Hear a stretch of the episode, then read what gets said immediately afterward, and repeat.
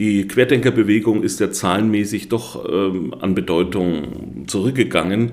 Äh, wir hatten noch diese sogenannten Montagsspaziergänge, die Zahlen sind auch stark rückläufig, aber ich denke, dieses Protestpotenzial bleibt weiterhin bestehen. Ein Protestpotenzial, mit dem sich Dr. Matthias Pöhlmann schon eine ganze Weile beschäftigt.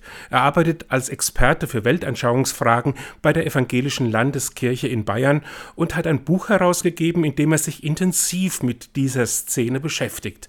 Für ihn bezeichnet der Sammelbegriff Querdenker eine bunte Gemeinschaft, die vor allem das Misstrauen vereint. Es, sind hier ganz unterschiedliche Menschen, die zusammenkommen, die ihren Unmut äußern. Es gibt solche, die äh, überhaupt gegen diese staatlichen Maßnahmen sind. Äh, es gibt äh, Rechtsextreme darunter, es gibt Reichsbürger darunter, es gibt auch solche, die sich auf Naturheilkunde, Homöopathie berufen, auf eine natürliche Lebensweise, Esoteriker und dann eben auch Menschen, die keinem dieser Felder zuzuordnen sind. Sichtbar wurde diese Gemeinschaft vor allem durch die Proteste gegen die Corona-Maßnahmen der Regierung.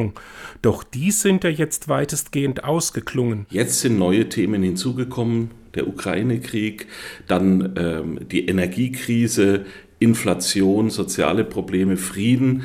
Und es ist interessant, wer hier auch wieder zusammenkommt. Also es sind auch Menschen, die vorher vielleicht schon zusammen demonstriert haben.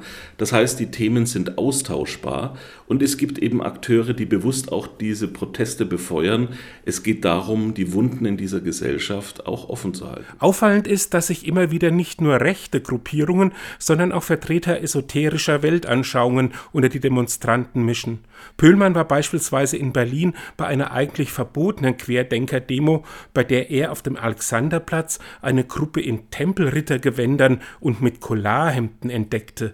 Manche Journalisten vermuteten erst, ist das jetzt eine sehr konservativ-katholische Gruppe? Nein, das war die christlich-essenische Kirche, eine esoterische Gruppierung, die dann so Zettel verteilt haben mit Gebeten und da wurde ganz klar, es war die religiöse Ummantelung für die Querdenker. Wenn man sich mit dieser Gruppe näher beschäftigt, äh, sie wurde 1971 gegründet von einem Reiki-Meister, Eckhard Strom.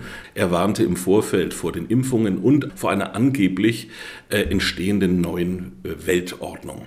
Und schon ist man bei den Verschwörungstheorien, mit denen die Querdenker versuchen, das Geschehen in der Welt zu erklären. Pühlmann hält es nicht für einen Zufall, dass es hier Schnittmengen mit quasi religiösem Gedankengut gibt. Esoteriker zum Beispiel, die äh, greifen auch gerne zu Verschwörungstheorien, weil sie eben sagen, äh, es gibt eben eine Alternativwirklichkeit, man müsse die Wirklichkeit durch Gefühl, durch Intuition erfassen. Sie vertreten einen höheren oder einen absoluten Erkenntnisanspruch. Also dieses höhere Wissen erschließt sich nicht über die Vernunft, nicht über die Ratios, sondern eher über die Intuition oder durch besondere außergewöhnliche Erfahrungen.